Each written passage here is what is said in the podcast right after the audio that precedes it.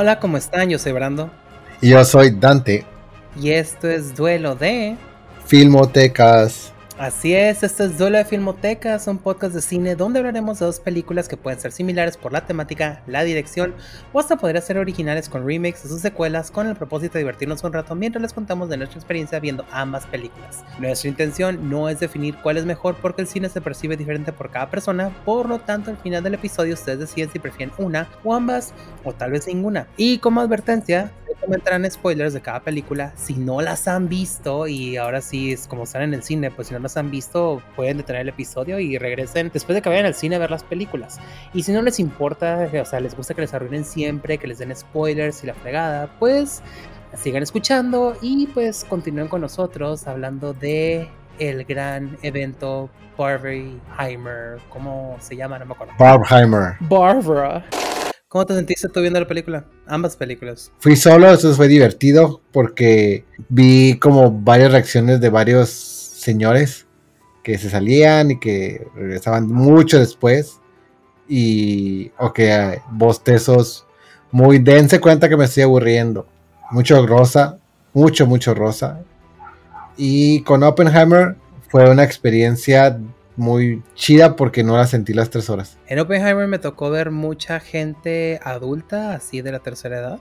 Mucha gente que se salía del cine a cada rato. Ah, sí había gente bostezando. De hecho, el que estaba como a tres asientos de mí estaba roncando. Y se me hizo extraño que estuvieran roncando porque la película está bastante fuerte en el audio. Sí, me, sí se me hizo muy interesante que entraban, salían, entraban, salían. No había mucha gente que estuviera poniendo 100% atención a la película. Se me hizo muy muy interesante porque yo estaba suponiendo que la audiencia que estaba presente era gente que en realidad iba a estar interesada en ver la trama de principio a fin. A mí sí se me hizo larga.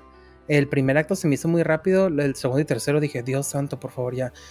Y Barbie, pues me reí mucho, bastante. O sea, mm, creo que al final sí dije como que, ese es el mensaje más hermoso que he visto. Y no me tocó ver gente que se saliera la mayoría de la gente se está cagada de risa en toda la película. Por lo ridícula que es, por la comedia que hay. O sea, ya sabemos que en México les encanta el doble sentido. Entonces, sí era muy interesante eso. Y otro dato interesante: Oppenheimer me tocó ver en Estados Unidos y Barbie en México. Entonces, tuve como que esa experiencia de ver a dos tipos de audiencias cómo iban a tomar las películas. No me tocó ver Barbie en Estados Unidos. Quiero pensar que hubiera sido tal vez como cuando fui a ver Sex and the City, que la gente iba a, a ponerse a gritar como si fuera audiencia en vivo. Eh, me hubiera gustado ver y vivir eso. Ok, es que sí es distinta la audiencia gringa a la audiencia mexicana. Aunque estemos aquí un ladito, sí es muy distinto cómo reaccionan. Porque a mí me tocó en, Oppenheimer, pues yo las dos las vi en México. Mi sala estaba llena no me tocó que nadie se saliera. Sí sentí de repente como que la gente se está porque estaba en el VIP la gente se acomodaba como más de, se escucha, se sentía el, el mood de que la gente se acomodaba más. Y con Barbie, pues, como dicen, ¿no? es, es rápida, es chistosa, es humor, es colorida, entonces es una, es una experiencia más, de comillas, comercial, por así decirlo. Y la otra es una experiencia más, creo, de poner atención a detalles. Que Barbie también, que Barbie también, le digo que no. Pero Barbie es como con, los colores es más fácil que los encuentres detalles, creo yo. Es que hay algo muy curioso con Oppenheimer, o sea, tal vez no tienes tantos detalles visuales a los cuales poner atención, porque todo está en cómo, cómo están actuando los, ahí el elenco. O sea, qué es lo que quieren interpretar de los personajes, lo cual se me hizo muy interesante, pero igual yo creo que ahorita lo vamos a comentar más a detalle cuando lleguemos a cada película. Y la primera película es Barbie de 2023, con un origen de Estados Unidos, tiene un género de fantasía y comedia, duración de una hora con 54 minutos y está dirigida por Greta Gerwig. En el guion tenemos a Greta Gerwig y Noah Baumbach, y en su reparto tenemos a Margot Robbie, Ryan Gosling, América Ferrera, Kate McKinnon, Michael Cera, Issa Rae, Ray Perlman, Will Ferrell, Emerald Fennell, Dua Lipa, Helen Mirren, Connor Swindles, Emma McKay, Alexandra Shipp, Anna Cruz Kane, Ritu Aria, Nicola Coughlin, Harry Neff, Sharon Rooney, Kingsley Benadir, Simu Scott Evans, Nkuri Gatwa, John Cena y Ariana Greenblatt.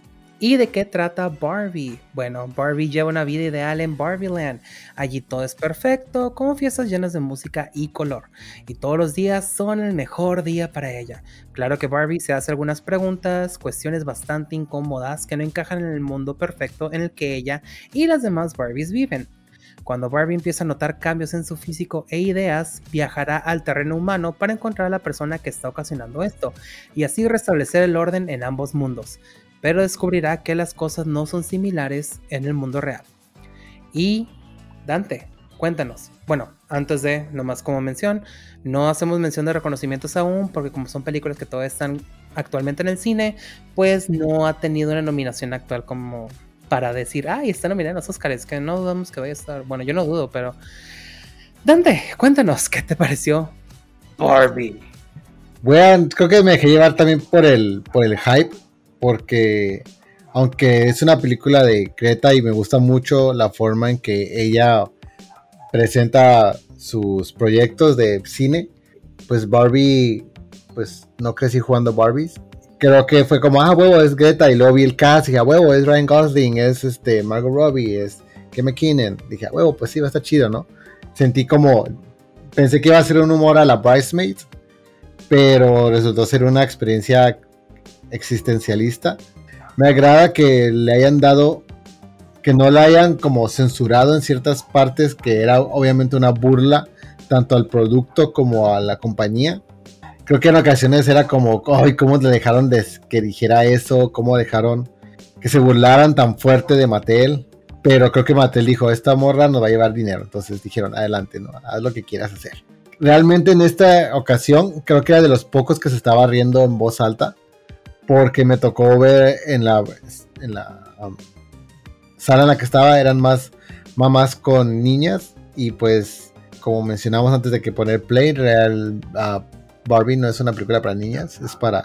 O sea, sí, pero las mamás tienen que explicar ciertas cosas, ciertas conductas, ciertos momentos, lo cual creo que es, si tienes una postura progresista, creo que va a estar chido porque le puedes expresar a través explicar a través de la película ciertas terminología.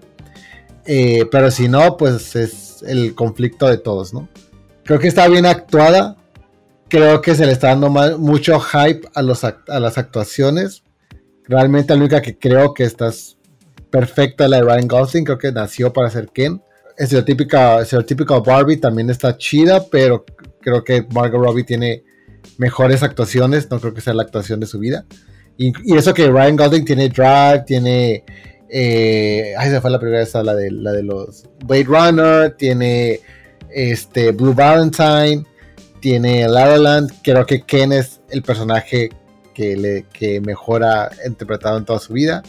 Me gusta que utiliza dentro del guion, utiliza, lo, lo aprovecha pues ahora sí que meter ideología que siempre ha metido Greta en todas sus películas, ¿no? Si algo que se reconoce a Greta desde, desde sus actuaciones es que siempre ha mandado un mensaje progresista y en esta no es la excepción.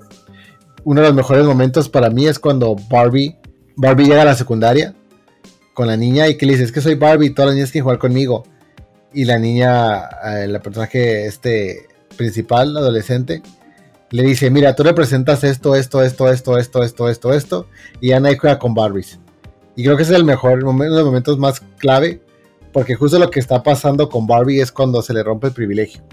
Y te quedas como, oh, espera, como yo soy una mujer blanca, eh, con el cuerpo, ahora sí como dijo, dice en la película, para, para tratar de dar este mensaje, tal vez te hubieran puesto, maybe you should have cast Margot Robbie for this role eh, y se le rompe y es cuando se da cuenta de que el privilegio no le ha dado, no le ha dejado darse cuenta de cómo eh, puede que llegue a aplastar o, no, dejar a un lado a las otras personas.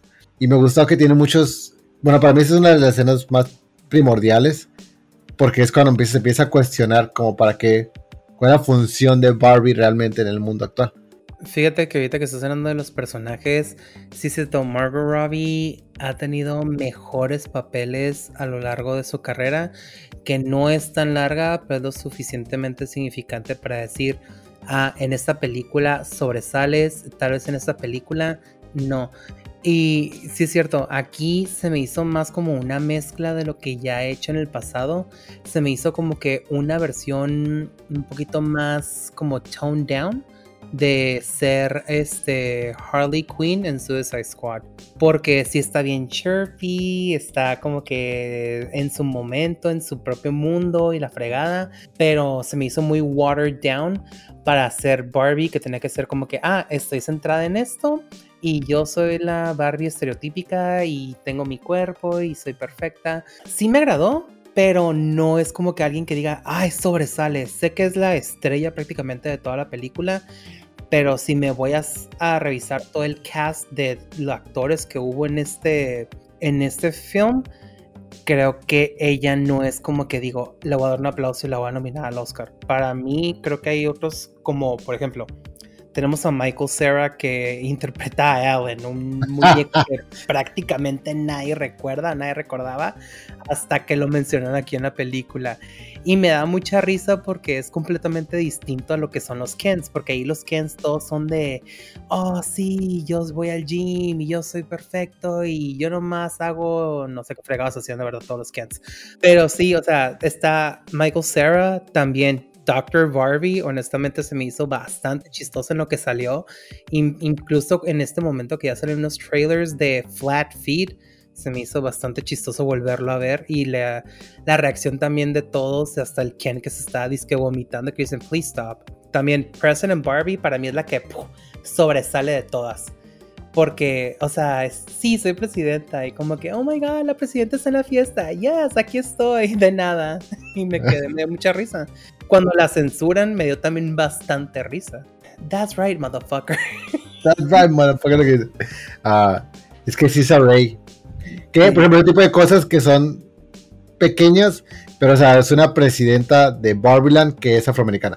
Y sabes también el otro personaje, um, America Ferrera, de Gloria, que era la asistente del CEO, este, mm, su actuación no se me hizo espectacular porque hizo lo mismo que cuando estaba en Ugly hizo lo mismo que cuando estaba en Superstore. Ella es de televisión, entonces estoy consciente que no digo que esté limitada, pero sí está como que con ciertas bases para la actuación. No siento que ha explotado su talento al 100, pero me gustó verla por el papel que tuvo de que esta mujer humana que está consciente de cuál es la realidad en el mundo entonces, cuando se avienta sus discursos y está hablando de, pues, cuál es la dualidad y también este, cuáles son los problemas que existen, me dejó así como que, damn. O sea, lamentablemente no creo que vaya a estar nominada porque no le dieron como que su spotlight para decir, se va a entrar el discurso completo porque tenía demasiados cortes para mostrar las reacciones de las demás Barbies. Entonces, eso fue como que un momento decepcionante para mí. Dije, Greta, ¿por qué no la enfocaste por completo para que tuviera su momento? Hey, ella podría estar nominada al Oscar y ya no esté 100% en la televisión. Pero bueno, ni modo. Pero la van a nominar a otras cosas. Al Oscar no, pero a otras cosas sí. Ay, al Golden Globe, uff. A los Critics' Choice Awards. Ryan Gosling de Ken. Eh, it was okay. Eh, es que dije, es Ryan Gosling siendo Ryan Gosling. Siendo multifacético, este, intercambiando, pasando de frío a caliente en chinga lo que ya sabe hacer. Entonces dije, sí, es un muy buen papel para él porque puede incluir todo pero no dije como que ah, nació para ser Ken. Mm, ok, respeto que la gente opine eso porque mucha gente lo dijo y también los críticos, pero creo que todavía hay un rol más para él en alguna película que la gente va a decir holy fucking shit. Estoy totalmente de acuerdo con eso, pero también creo que nació para ser Ken. Para lo que no nació es para todo el contouring, todo el spray tan que le pusieron y todo el maquillaje que tenía en el cuerpo, pectorales y cuadros, dije, Dios santo, la segunda vez que vi Barbie antes de hacer el análisis de la película, dije, wow, la primera vez no lo noté, pero esta ocasión dije, creo que lo que gastaron en pintura para los sets también se lo ganaron para, se lo gastaron para hacerle el pintarle los cuadros y todo. Es, me impresionó bastante lo que le pusieron de maquillaje en el cuerpo a ese hombre. Es que pues tenía que parecer que estuviera en la playa todo el día. Estaba muy raro el maquillaje y también en Simu noté que de la cara estaba pálido y el cuerpo estaba bronceado.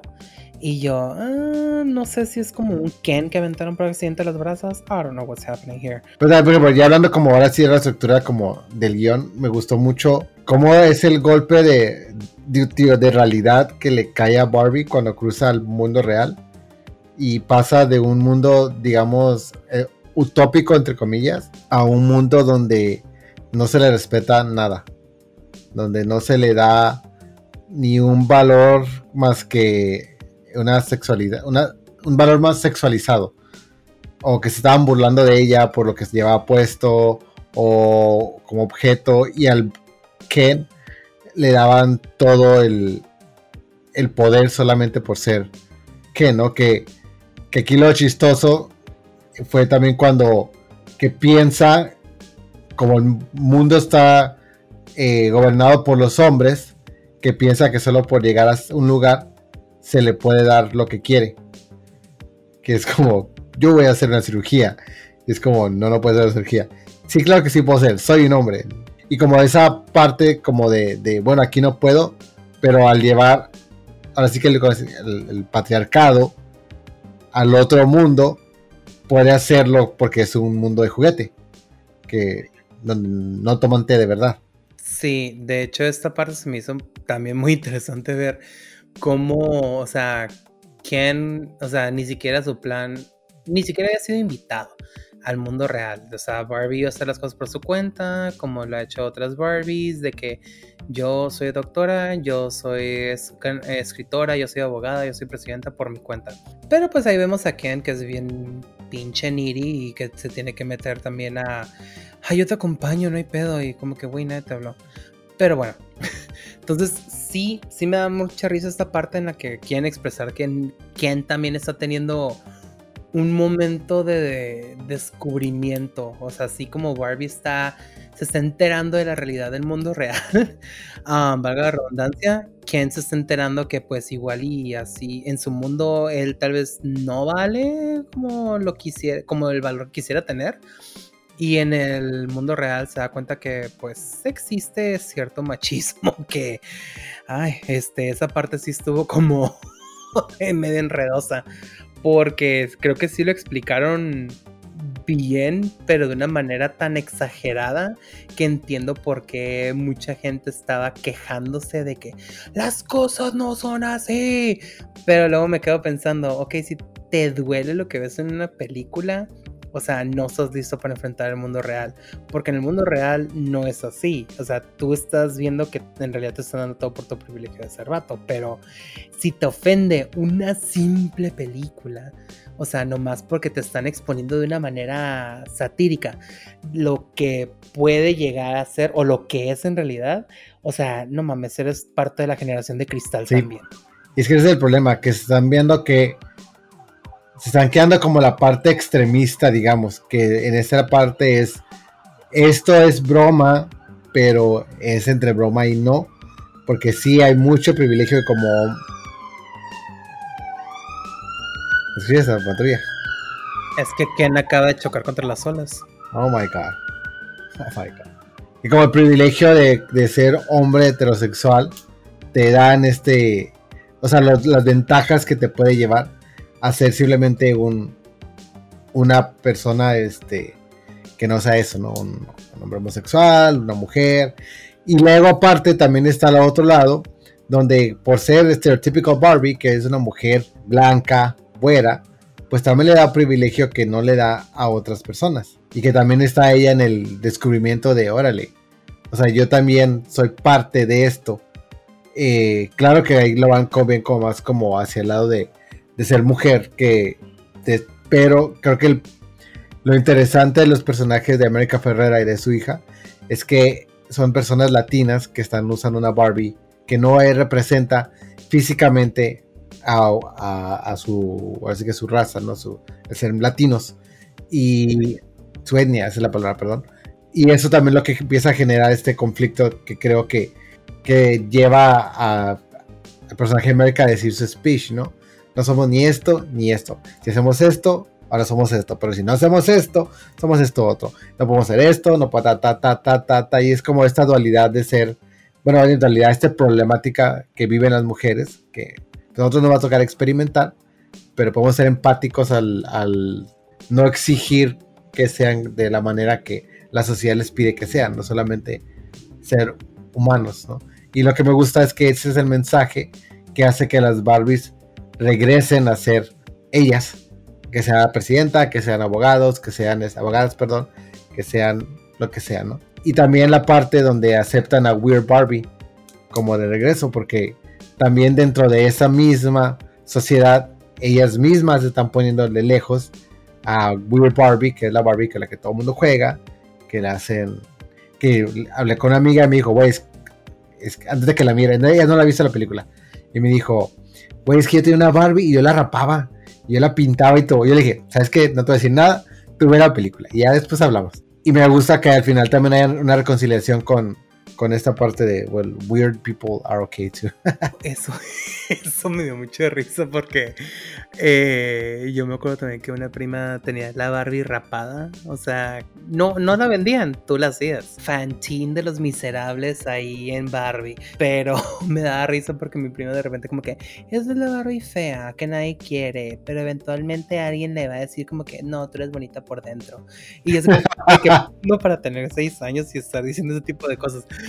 Pero me da risa porque sí es cierto, todo el mundo tenía una Barbie rara, la rayada, la que le faltaba una pierna, o sea, me da muy, me dio mucha risa cuando sale ella y hasta Kim McKinnon haciendo ese personaje que pues igual era Kim McKinnon siendo Kim McKinnon, pero me da, me da mucha risa y gusto porque pues funciona, funciona que Kim McKinnon tenga pues esta oportunidad de voy a hacer la Barbie rara porque pues es el papel que me asignaron y va a funcionar porque en sí yo soy rara de todos modos hasta para dar una entrevista cuando Weird Barbie le da a elegir y que la Barbie le dice, ah, ok, quiero la zapatilla. Y que le dice, oh, no, ok, otra vez. Quiero la zapatilla, ¿no? Y que le dice, no, es que no hay opción, es solamente es como parte del juego, tú vas a hacer esto, la, el, la Birkenstop, o sea, tienes que, vas a ser consciente. Es uno de los, momentos como que apelan a la, a, la, a la cuestión de que tiene el humano de existir porque una vez que empiezas a cuestionarte sobre la muerte, o sea, no hay forma de que tú puedas tapar eso realmente. Y, obviamente digo la muerte porque es la palabra que utilizó eh, Barbie, pero cualquier tema que te lleve una, conciencia personal o del mundo, no hay forma de que puedas elegir lo otro, porque ya estás en tu cabeza pensando, quieras o no, ya está ahí. El, el modo que esta Weird Barbie le dice, no, güey, es que ya no vas a regresar a esto. Ya no hay manera, ya, ya, ya una conciencia en ti que no te va a permitir regresar a no pensar como lo hacías el día, día anterior, que te levantaste y que tomaste té y te, te fuiste por la resbaladilla y todo estaba perfecto.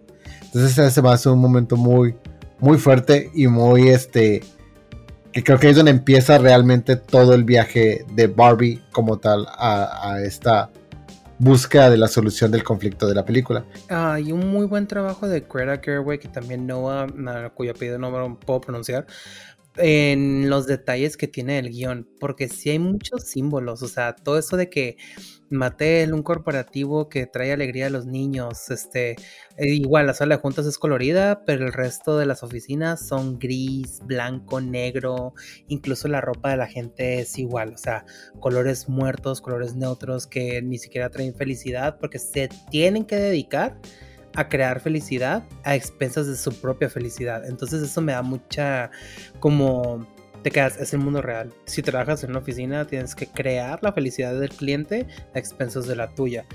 Y también este detalle cuando le dicen que para regresar a la normalidad te tenemos que meter en la caja, como put her in the box, encasíllala. O sea, ese tipo de detalles son los que digo que, wow, o sea, se nota que tuvieron el suficiente tiempo durante la pandemia para crear el guion, pulirlo, presentarlo, todavía arriesgarse a que Mateles dijera como no nos vamos a exponer a que nos critiques, o sea, nos vas a decir que somos capitalistas, ¿cómo te atreves?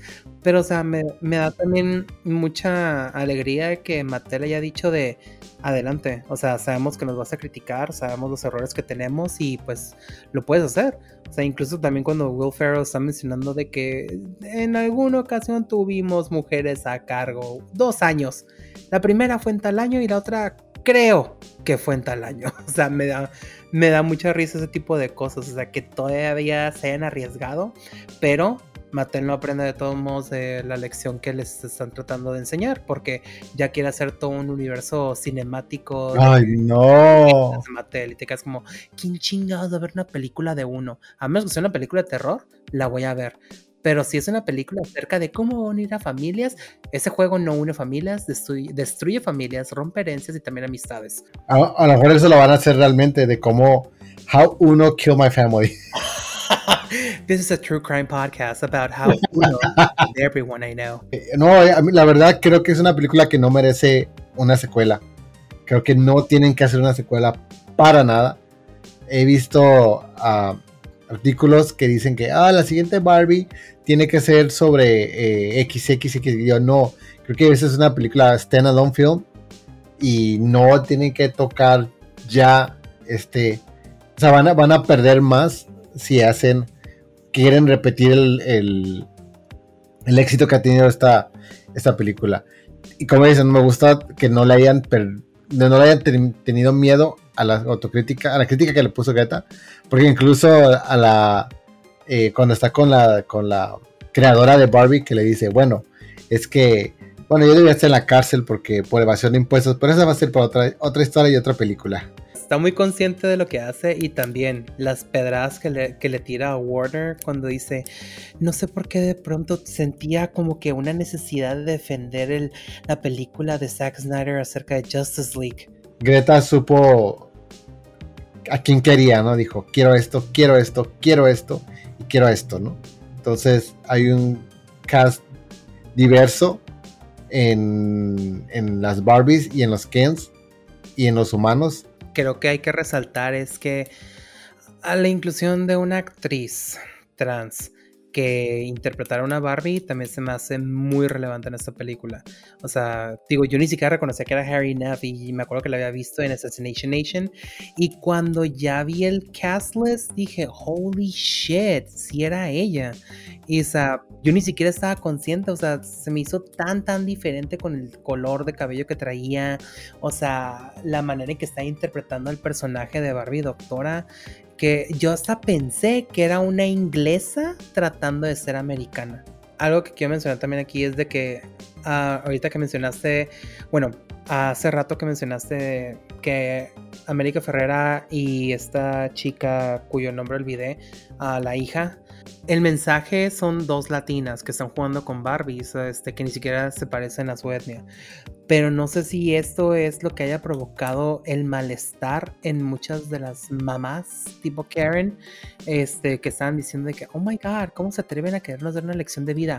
Que me quedo pensando, si hubiera sido una mujer blanca, rubia, diciendo este discurso, hubieran cambiado su opinión diciendo como que claro que sí, you go white girl, o sea, qué perra hueva, porque de hecho también ahí también lo dice la hija, que de que white savior, y lo dicen, ni, ni siquiera fui yo, fue tu mamá, o sea, porque yo no tuve nada que ver en esto, fue tu mamá la que estuvo, la que está salvando mi mundo. Y no sé, o sea, si esto pudo haber cambiado si hubiera sido otra actriz, porque también hay que recalcar que o sea, otra de las molestias de las Karens estas es que inclusión de Harry Neff y también este Alexandra, no me acuerdo su apellido, incluso Scott Evans, les pareció mal porque, oh my god, ¿cómo se creen exponer a nuestros hijos a ese tipo de personas? Y te quedas como, wey, tienen profesores que también pueden serlo y probablemente lo son.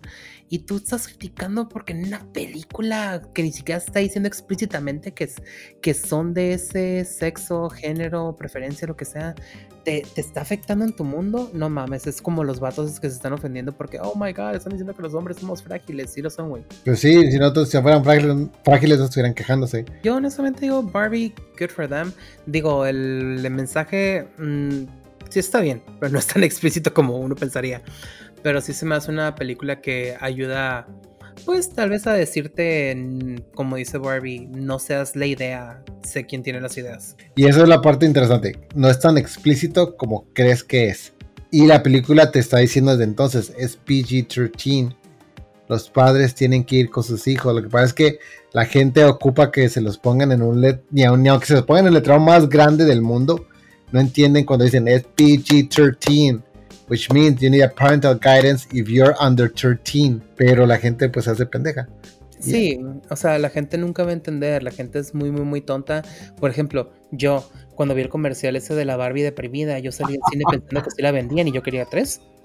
Bueno, pues es que si en Barbie estamos en la autocrítica, ¿por qué no admitirlo, verdad? Las cosas como son. Si Barbie puede, yo también. Y bueno, la otra mitad de Barbheimer, Oppenheimer, también de 2023, de origen estadounidense género, drama, ah, biografía. Duración tres horas, son tres horas. Dirección de Christopher Nolan, por un guion de Christopher Nolan, basado en el libro por Kai Bird y Martin J. Sherwin. Con un reparto de Cillian Murphy, Emily Blunt, Matt Damon, Robert Downey Jr., Florence Pugh, Josh Hartnett, Casey Affleck, Rami Malek, Kenneth Branagh, Benny Safdie, Jason Clark, Dylan Arnold, Tom Conti, James Darcy, Dane Dehan, Alden Ehrenreich, Tony Goldwyn, Jefferson Hall, David Kumholz, Matthew Morin, Gustav Skargard, Michael Angarano, Angarano, Jack Quaid, Josh Beck, Olivia Turby, Christopher Dinham, David Brisdall, Luis Lombard, Harrison Gilbertson, Oli Haas, Gary Oldman. ¿Y de qué trata? Bueno, durante la Segunda Guerra Mundial, el teniente general Leslie Groves Jr. nombra al físico J. Robert Oppenheimer para trabajar en el ultra secreto proyecto Manhattan. Oppenheimer y un equipo de científicos pasan años desarrollando y diseñando la bomba atómica. Su trabajo llega a buen término el 16 de julio de 1945, cuando son testigos de la primera explosión nuclear del mundo, cambiando para siempre el curso de la historia. Y como es una película que está todavía en el cine, pues aún no hay reconocimientos. Y dime, Brandon, ¿qué te pareció Oppenheimer? Muy larga. True story. Sí, basada en hechos reales. Está muy bien hecha. Oppenheimer no puedo negar que es una película que diga, ay, está muy barata. No, se nota que hubo dinero invertido en esta película. Desde los vestuarios, los sets, la manera, la cantidad de reparto que tiene, o sea, es, es bastante. O sea, y incluso yo creo que ha de haber gastado un chorro en la edición. Que, dato curioso, leí que la persona que se encargó de la edición es la misma persona que se encargó de editar Tenet. Se me hizo muy interesante eso, porque Tenet se me hizo que estaba bien editada. Digo, la historia sabemos que no... Eh. Pero, o sea, se me hizo muy interesante esa parte. Entonces, cuando yo vi Oppenheimer, porque también la tuve que ver dos veces, la primera para disfrutarla y la segunda para analizarla. La segunda no la sufrí tanto como la primera. Entonces, la primera hora se me hizo muy rápida, porque es la introducción y tiene este detalle que detecté inmediatamente la primera vez, que es muy de clichés de que, ah, te hago una introducción rápida de los personajes, van pasando en chinga, muy al estilo que se vio en The Trial de Chicago 7, que te lo van pasando todo en putiza. No tan en putiza como Elvis, pero sí se notó que había como que al, un cierto apuro para darle entrada a la película, a pesar de que duró una entrada, una hora la entrada. Cuando ya llega el segundo acto, yo estaba un poquito desesperado al igual que el personaje, porque dije, ¿en qué momento van a detonar todo este pedo y se van a dar cuenta de lo que están ocasionando? Ese fue mi malestar. Y ya en el tercer acto, cuando sucede todo esto de, Cal, me siento culpable, y lo que acabamos de hacer, y la continuación de este juicio que era prácticamente un no un circo, pero era un sham, algo falso nomás para afectar al güey. Eh, se me hizo que agarró otra vez velocidad, nomás para ya concluir. Que la conclusión se me hizo interesante también porque, o sea, no pusieron letras de en tal año ganó no sé qué, en tal año le perdonaron, en tal año fue a la Casa Blanca. Me gustó que no dieran esa, esa explicación de qué sucedió con, con Oppenheimer. Entonces, sí, se me hizo rápida, lenta y otra vez como que agarró velocidad, pero no sé si aquí eh, le hubiera afectado que hay, había gente en el cine que literal en el segundo acto fue cuando más se estaban levantando, más se salían, hay gente que estaba roncando de repente, pero igual tiene que ver con una audiencia mayor. Em, en entrada a mí sí me costó, a pesar de que era muy rápida, me costó trabajo entender inmediatamente por qué estaba esta diferencia entre te presento escenas en blanco y negro y te presento escenas a color. Hasta que ya iba a la mitad de la, del primer acto dije, ah, son diferentes puntos de vista. Y está narrando desde lo que está pasando en el juicio con el personaje que está interpretando Robert Downey Jr. y el juicio que está teniendo Oppenheimer. Entonces, digo, ese fue la más obvio, pero luego cuando vi que era lo que estaba viviendo Oppenheimer o lo que estaba viviendo otro personaje, dije, Ok, ya lo entendí, pero de todos modos me volvió a confundir cuando de repente tenían esas escenas en las que estaban todos reunidos en una mesa circular, explicando el pedo, los problemas que iba a haber, que a nadie le importaba, que todos querían ganar porque son Estados Unidos y this is America, fuck yeah. Entonces, sí me costó mucho esa parte. Ahora, los personajes.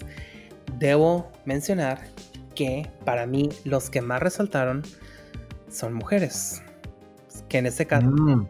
Florence Pugh, que se me hizo fascinante su personaje con lo poco que salió de todos modos, como le dijimos spoilers. Se me hizo muy entretenido y más por la reacción esta que tiene de que no quiero flores y luego las agarra con gusto y las tira. Y me quedé como, esto es muy divertido. Y también el personaje de Emily Blunt, que era la esposa este, de Oppenheimer, me gustó que tuvo esta, esta oportunidad de ser seria y luego extremadamente inteligente y hábil para enfrentar a la persona que le estaba cuestionando en él juicio falso este que estaban teniendo. Porque me gustó esa transición que tuvo en tres segundos de, no, es que soy la esposa tímida que yo, no habla. Y luego una pregunta agarró para chingarse al güey de que, pero es que en realidad a mí sí esa pregunta. Entonces lo que estás parafraseando en realidad está mal. Y estás como que, oh my god, Emily Blunt. O sea, dije, entre Emily Blunt y Florence Pugh seguramente van a estar nominadas en las próximas este, ceremonias. Me dio, me, se me hizo muy curioso que no me llamara la atención la interpretación de los hombres. Cillian Murphy, mis respetos para él, para interpretar al personaje. O sea, lo he visto en varias películas y creo que se me hace que sí lo he visto diferente en la mayoría. O sea, incluso hasta cuando vi Red Eye, que es esta película, la del avión. Que, ah, sí. O sea, yo dije, wow, o sea, él estaba acá y lamentablemente Rachel McAdams estaba un poquito más abajo porque no estaba a la par con Cillian Murphy. Entonces, lamentablemente.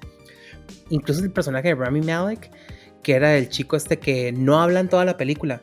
Y al final revela toda la verdad. Entonces me agradó su personaje bastante y creo que por ese hecho de que no habla hasta el final, sobresale y te queda grabado en la memoria de que, ah, mira, sí salió en la película y, no y yo pensé que nomás iba a ser un simple extra. Robert Downey Jr., a pesar de que la gente dice de que es su mejor papel, voy a diferir.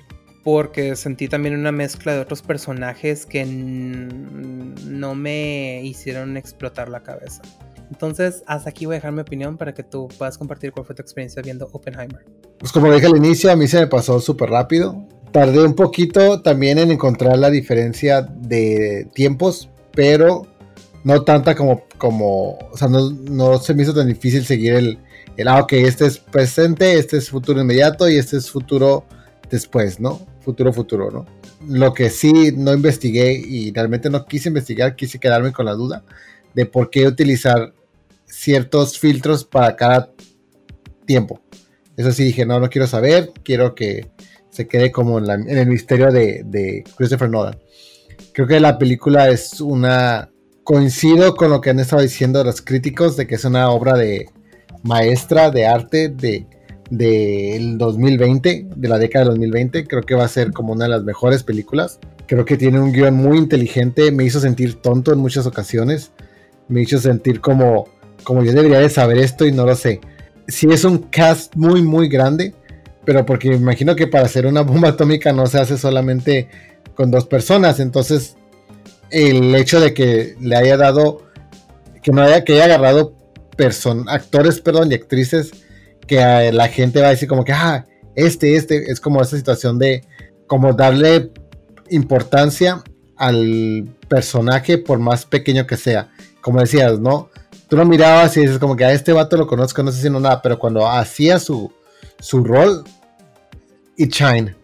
El score está hermoso, está muy bien manejado el sonido, es sabe muy bien cómo editar para que todo quede dentro de una manera que tú digas como, como todo tiene sentido. Me gustó un chingo la actuación de Cillian Murphy. Como dices, este güey siempre ha sabido actuar de una manera que no puedes reconocerlo entre los personajes que ha hecho. Me llamó la atención que creo que leí por ahí que creo que intentó ser método, pero en la forma en que él se relacionaba con el personaje, más no cómo se relacionaba con los actores. Eh, lo cual se me hizo a cierto punto como un poco extremista, pero acá que no. También el personaje de Kiri al final, cuando hace esa revelación, durante toda la película te dan una Kiri, como que la ves media sumisa, media que se pone a los brincos solamente con cuando están enojada, está tomada, pero después del tercer acto te empiezas a dar cuenta que es una mujer que realmente tiene una opinión, tiene un carácter y que defiende a su esposo y defiende más que nada ante las eh, injusticias. Creo que el personaje de Florence también destaca en el sentido, como dices, ¿no? Destaca de onda cómo manejaba las cosas, cómo termina manejando las cosas. No una final que me esperaba para nada. Algo que sí que me llama la atención es porque él, durante las escenas de sexo, la que está totalmente desnuda es la actriz y el actor no. Eso es algo que siempre es como, como, ¿por qué la mujer la que se tiene que desnudar y el actor no? Bueno, estás una, cuando estás en un hotel teniendo relaciones, no cuidas para que la persona que la que acabas de tener no vea tu pene, porque acaba de, tener relaciones y ahí se nota que lo están escondiendo para, igual para agarrar un tipo de clasificación, no lo sé, pero eso me gustó. Me gustó también como, no sé, creo que tiene demasiados detalles que son muy bien pensados y que sabe poner Nolan en cierto momento. Por más, es una película que creo que por más que uno lo vea, le va a estar encontrando y encontrando y encontrando. No sé, ahorita que mencionas de. Yo también cuestioné bastante lo de. ¿Cuál era la necesidad de tener un, desnudo en la película cuando en realidad no agrega valor al producto? O sea, sí, sabemos que están teniendo la intimidad, sabemos que están saliendo, que está engañando a Oppenheimer a su esposa y todo el pedo. Pero, ¿cuál era la necesidad? O sea, digo, si era como que darle ese tono realista o de que Oppenheimer también era humano y la, y la chingada, pues no había como que una necesidad de hacerlo. Sí, sabemos que iban a tener relaciones y que las tuvieron, pero como que vamos a tener conversación desnudos. No encontré el motivo por el cual lo tienen que hacer. Y de hecho no, no, sé, no sé si te mandé esta nota que encontré que decía que en varios países que son más cerrados o que son un poquito más este, conservadores, incluso le colocaron algo encima ah, en, la, en escena para que no se viera desnuda Florence Pugh en este caso. Adicional a que haya pasado esto, Florence Pugh se me hizo excepcional interpretando el personaje porque igual y como Emily Blunt, que no tanto como Emily Blunt, pero pasa también de frío a caliente en cuestión de segundos, porque en un rato la vemos que está interactuando con Oppenheimer, muy feliz, está coqueteando con él. Luego cuando ya está saliendo con él es cuando empiezan a salir esos problemas que ella tiene, que igual no sé si está relacionado a salud mental o no sé qué tenga que ver.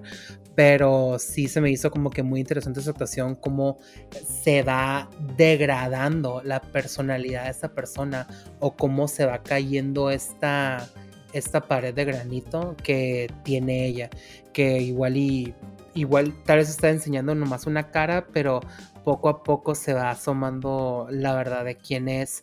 No digo que sea una persona mala, pero que sí tiene muchos problemas en sí, o sea, personales, mentales, varios, o sea, que igual dice, yo no quiero esto, pero al final de cuentas sí lo quiero, entonces eh, trae mucha confusión el personaje y lo creo que lo interpreta muy bien Florence en este caso. A mí lo que me da miedo cuando pasa este tipo de películas es que de repente no sabes a qué actor da irle.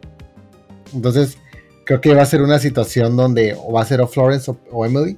Y yo creo que Emily, porque Florence tiene más, eh, ¿cómo se Tiene más carrera de personajes dramáticos. Creo que se van a ir más por Florence y Emily la van a estar haciendo como un lado.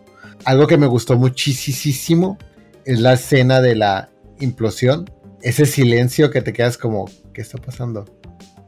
Y que te hace sentir o experimentar lo que en realidad estaba pasando cuando esa, esa implosión, que lo lleva a la explosión masiva, y que ves a Josh Peck como, como, ay, tengo que estar listo para aplastarle, no aplastarle, entonces funciona, y aunque son segundos de retraso por el sonido, y cuando de repente explota todo, creo que ese es el momento, es como que, verga, el cuidado a los detalles es otro pedo. O sea, ni siquiera se quiso ir por los efectos eh, digitales.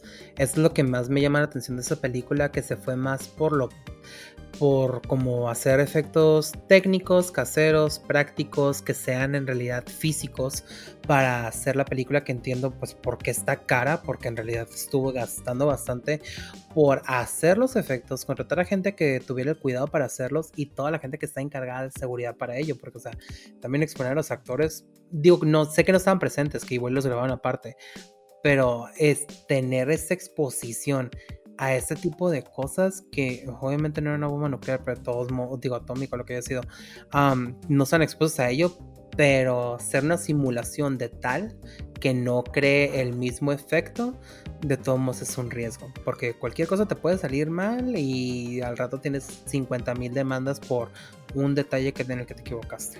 Y eso es, lo acabo de decir un comentario súper interesante, ¿cómo puede ser una película de física y de química y utilizar efectos eh, digitales.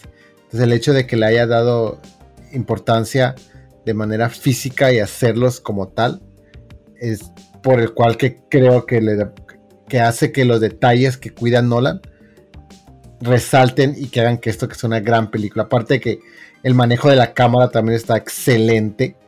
Eh, es buenísimo cómo logras captar todo lo que está sucediendo. Eh, no sé, creo que eso, realmente creo que es una película que se tiene que ver, que va a pasar a la historia eh, como la mejor película de, este güey, ¿no? Y eso que este güey ha hecho un chingo de películas muy buenas. Se nota que esta es la película que Christopher Nolan tuvo mucho cuidado y que traía muchas ganas de hacer, como ha dicho en varias entrevistas, que ya traía casi 20 años con la idea de que quiere hacer una película acerca de Oppenheimer. Está bastante claro que la película de Nolan es una que se tiene que disfrutar en cine y más porque, como mencionas, el manejo de cámara está tan bien cuidado que se nota que incluso en los sets y los acercamientos y las tomas panorámicas, eh, o sea, algo que encontré muchas relaciones que el personaje de Oppenheimer muchas veces se siente abierto en un plano amplio. Pero cuando empieza a encontrar estos problemas de que no le dejan hacer lo que él quiere o empieza a encontrar detalles que no le están gustando o incluso cuando ya sabe lo que lo catastrófico que es su proyecto o lo que está haciendo, eh, podemos ver que a veces ya se cierran las tomas, a veces nomás podemos ver ciertas cosas que nomás encasillan o encuadran una sola cara o una sola vista que empiezas a notar esta claustrofobia de que siente que el mundo se le va a venir encima. Y lo noté bastante cuando va a dar su discurso ante la audiencia del poblado ese donde estaba teniendo el proyecto, que no sé si lo llegaste a notar, las gradas sí son altas, pero es un lugar muy pequeño. Entonces se empieza a cerrar más, más, más. Y en un lugar pequeño con tanta gente gritando emocionada, eufóricamente, pues empieza a sentir más este, esta desesperación de que, pues no mames, o sea, yo ni siquiera quiero hablar al público. Yo me siento súper mal por lo que, acabo de, lo que acaba de ocurrir, porque yo no, yo no estaba esperando que la ciencia fuera a aniquilar a la humanidad. Creo que te quedas pensando, güey, sabemos que la ciencia eventualmente terminará con la raza humana, pero, o sea, ah, en este momento él sentía esa culpabilidad que en sí, históricamente, nunca se disculpó como tal, pero reconoció que hizo un mal. Entonces me gustó esta parte que desde el inicio es el punto de vista de Oppenheimer. No lo querían poner como el héroe ni el villano. Era como esta persona que hizo algo y sabe que la acabó. Y en un momento lo dice, ¿no? Es que o era yo o era otra persona. Y mejor yo a que lo haga otro porque no sabes cómo hacerlo la otra. Eh, aquí ya, ya, había un personaje que traía la idea de que, hey, pues podemos hacer algo similar, que era la de hidrógeno. Entonces te quedas como que, güey, pues sí, sí es cierto, o sea, si no era él, iba a ser alguien más, que tal vez lo iba a hacer peor o iba a causar más estragos de los que ya causó. Lo que, ahora, y hablando como tal del personaje de Oppenheimer, me gustaba mucho cómo, o sea, yo no, yo no sabía nada de esta persona para iniciar, yo ya sabía que existía o sea, obviamente sabía que existía una persona que creó la, bomba atómica, pero no sabía nada, nada, nada, nada.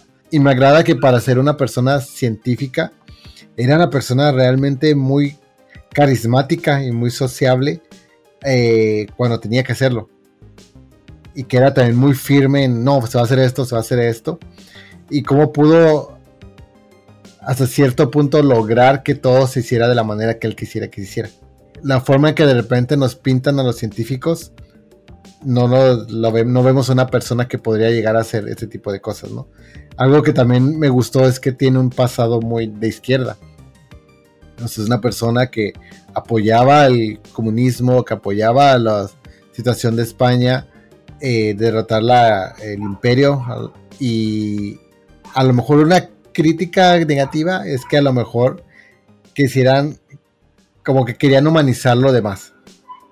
Y se vuelve como una situación de, sí, güey, pero este vato hizo que, que la bomba explotara en Hiroshima y en Nagasaki, Nagasaki, perdón, Nagasaki. Entonces a lo mejor esa es la única parte que diría como, como no humanicemos a alguien que ocasionó un terror en la humanidad. No sé, bueno, bien, no sé si Nolan logra ser demasiado objetivo. ¿Tú qué piensas al respecto de la representación que le hizo a Oppenheimer?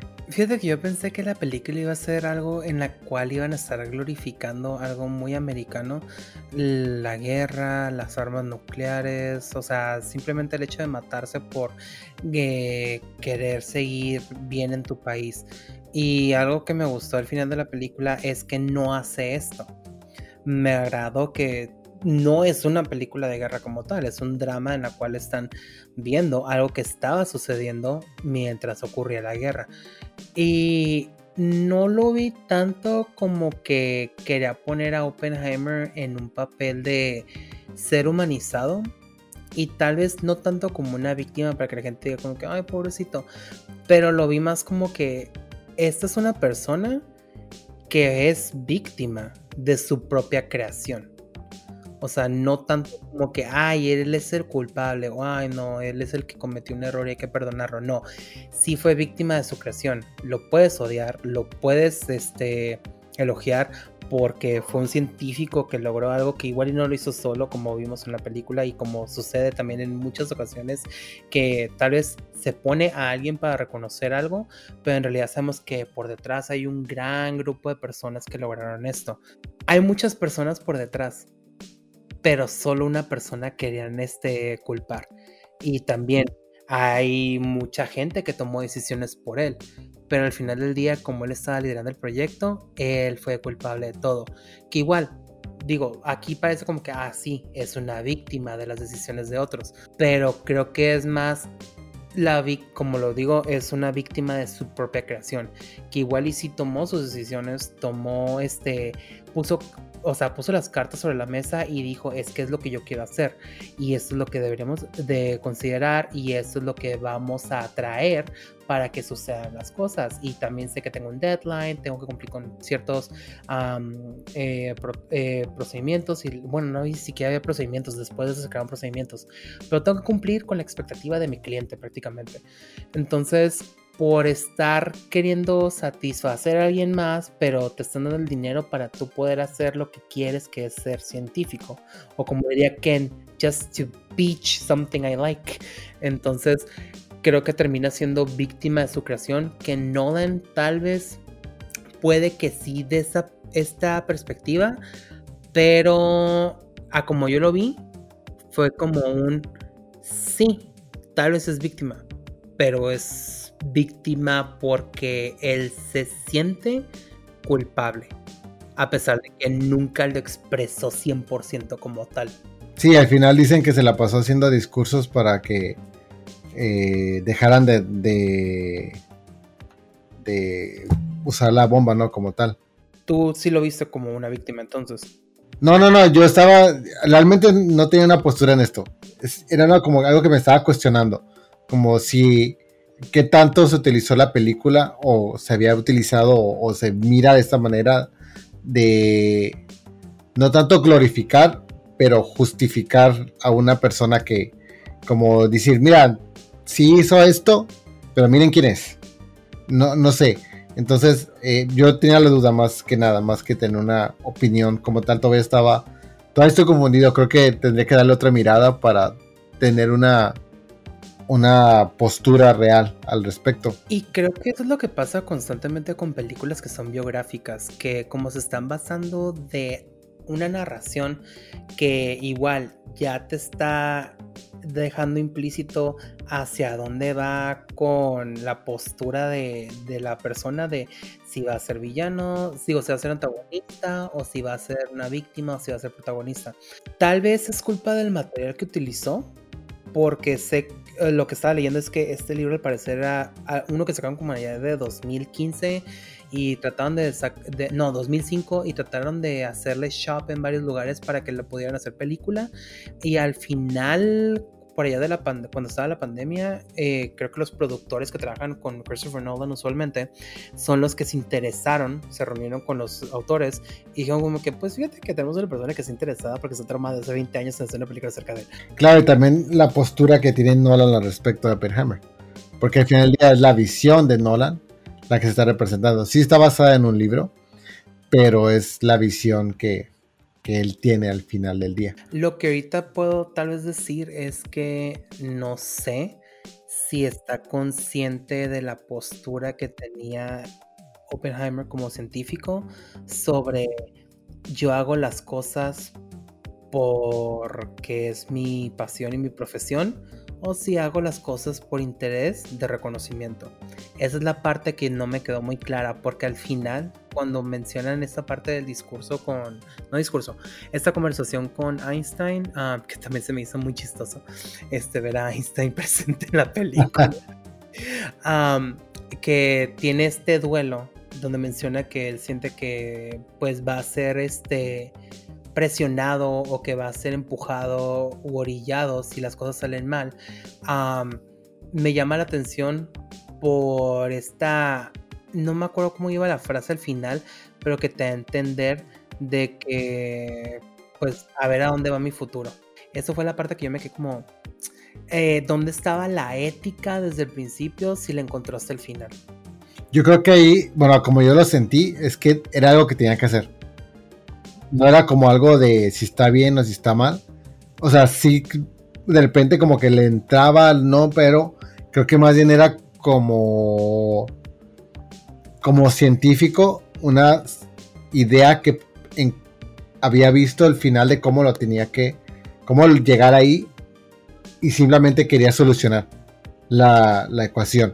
Por eso cuando, eh, cuando sucede y que dicen vamos a bombardear ya, es cuando empieza a tratar de decir, no, no, no, no, no, no, era para eso. Era, o sea, sí era para eso, pero mi intención era por, el, por la ciencia, o sea, yo lo sentí así, como que él, lo hizo por la ciencia, aunque tenía el respaldo de todo el Army y todo Estados Unidos diciéndole, güey, esto es para la guerra, y el güey sabía todo eso, se sentía como que, como científico tenía que encontrar esa solución.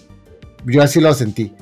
Por eso cuando está en la, en la que ese, esa frase que fue improvisada, improvisada de este, no sé qué personaje, que no sé cómo se llama el actor que representó al, al presidente, que dice, no, Kioto no, porque ahí fui, ahí pasé mis, ahí pasé mi luna de miel. cuando, cuando, te juro que cuando lo escuché dije, a la madre, eso no fue real. Ya dijeron que fue improvisado, pero de todos, que el actor lo metió, pero de todos modos suena algo que diría un político. O sea, ahí, es cuando ves a, Oppenheimer tratando de decir, no creo que deberían de usarse por el bien de la humanidad. Y cuando justifica al otro, sí, pero esas muertes van a salvar más muertes. O sea, es, una frase que diría Meryl Streep en su personaje de Don't Look Up. Creo que esta película se va a llevar la mayoría de las nominaciones entre película, actor para Cillian Murphy, Emily Blunt también. Pero Emily Blunt no sé si va a ser principal o de reparto. Florence, estoy casi seguro que se va a llevar nominación de reparto. Um, Robert Downey Jr. también lo van a nominar a pesar de que no estoy muy de acuerdo. Y de hecho no te pregunté qué pensaste de Robert Downey Jr. Creo que hizo un muy buen papel. Realmente lo único que conozco de Robert Downey Jr. es Iron Man. No conozco nada más de él. Y Ali McBeal y entonces no puedo compararlo con nada eh, más que con Iron Man. Este, pero creo que es un trabajo decente y creo que la academia lo ama, entonces se lo van a dar. Eh, no creo que salga otra película mejor que Oppenheimer de aquí a las nominaciones. Eh, espero que me caiga en la boca y que salga más chido. Pero ahorita no creo. Estás pidiendo mucho que te caiga en la boca considerando que muchas películas ya las están cambiando de fecha por la huelga la pregunta de cada episodio. ¿Cuál recomendarías y volverías a ver? Las dos. Yo creo que Barbie es muy buena. Oppenheimer acaba de dar, decir que creo que va a ser la mejor del año. Entonces creo que ambas son para verse. Sí, lo que sí diría, yo creo que Oppenheimer es mejor para verse en el cine. Barbie no me molestaría si la ven en casa. Pero Oppenheimer si tienen la oportunidad de ir al cine y verla, y todas están convencidas después de todo este episodio, véanla. Yo recomendaría que se vean las dos en el cine. Barbie creo que la disfrutas mucho en compañía de mucha gente. Que todos se ríen al mismo tiempo, que todos tengan las mismas emociones. Y más por toda esta explosión de colores que hay en la pantalla. Que igual, sí, la puedes ver en tu casa, pero creo que lo puedes apreciar mejor visualmente al momento de que lo estás viendo en el cine. Y Oppenheimer, pues como dije, esa sí la tienes que ver en una pantalla grande porque tienes que ver, uno, lo que está sucediendo en la pantalla y dos, sentir el sonido impresionante que tiene esa película. Y bueno, eso sería todo en este episodio de Doble Filmotecas. Gracias por acompañarnos en lo que creo que sería el primer episodio de películas que están al corriente en el cine. Y antes de irlo, les recuerdo como en cada episodio en nuestras redes sociales para que nos sigan y nos manden comentarios, den like publicaciones y también porque ahí subimos de repente datos curiosos, desde imágenes de detrás de cámaras y estamos en Facebook e Instagram como Duelo de Filmotecas y también en TikTok donde subimos clips de alguna de las películas siempre y cuando no nos tumbe el copyright. Y Dante, cuéntanos dónde nos pueden escuchar. Pueden escuchar en cualquier plataforma de streaming, ya sea en Spotify, Apple Podcasts, Amazon Music. También estamos en YouTube. No hay video, pero hay visualizaciones de la película como tal. Recuerden que si entran a cualquiera de estas, a nuestros perfiles, denle suscribir para que cuando haya un episodio nuevo se les llegue la notificación y puedan escucharlo. Acuérdense de compartir, compartir, compartir para que así llegue este, más escuchas. También ya sea en Apple Podcast o en Spotify. Si entran al, perfil del de Filmotecas, vayan y en nuestro rating de 5 estrellas, porque lo que sucede es que entre más rating alto tengamos, más eh, el algoritmo le va a dar esta sugerencia de nuestro podcast cuando alguien esté buscando podcast sobre cine. También cuando estén viendo videos de YouTube, recuerden darle like a los videos porque eso también aumenta nuestras posibilidades en el algoritmo de que sea que llegue a más gente. Y como ya dije, compártanlo, ya sea en sus Facebook, su Twitter, háganos tag. Mándenos sus opiniones de cómo les fue a ustedes con Barbheimer qué les gustó, qué no les gustó, eh, para saber cómo estuvieron. Sí, también si consiguieron los coleccionables o se agarraron a golpes en un Cinépolis por el termo tan preciado que estaban vendiendo a cuánto, 200 pesos. Y ahorita está en Mercado Libre como a 2000. A la verga, ¿tanto? Sí, o sea, la gente se peleó, literalmente se peleó. Digo, solamente es un vasito, tampoco se pongan tan así. No, de hecho está muy bien, ¿eh? está resistente, sí tiene cara de que va a aguantar, golpéense por él. Aquí Brandon, siendo la señora de los seis vasos. Barbie emprendedora. Y bueno, ahora sí, eso sería todo. Muchas gracias por acompañarnos de nuevo. Y les recuerdo, yo soy Brando. Yo soy Dante. Y esto ha sido Duelo de Filmotecas Barheimer Edition.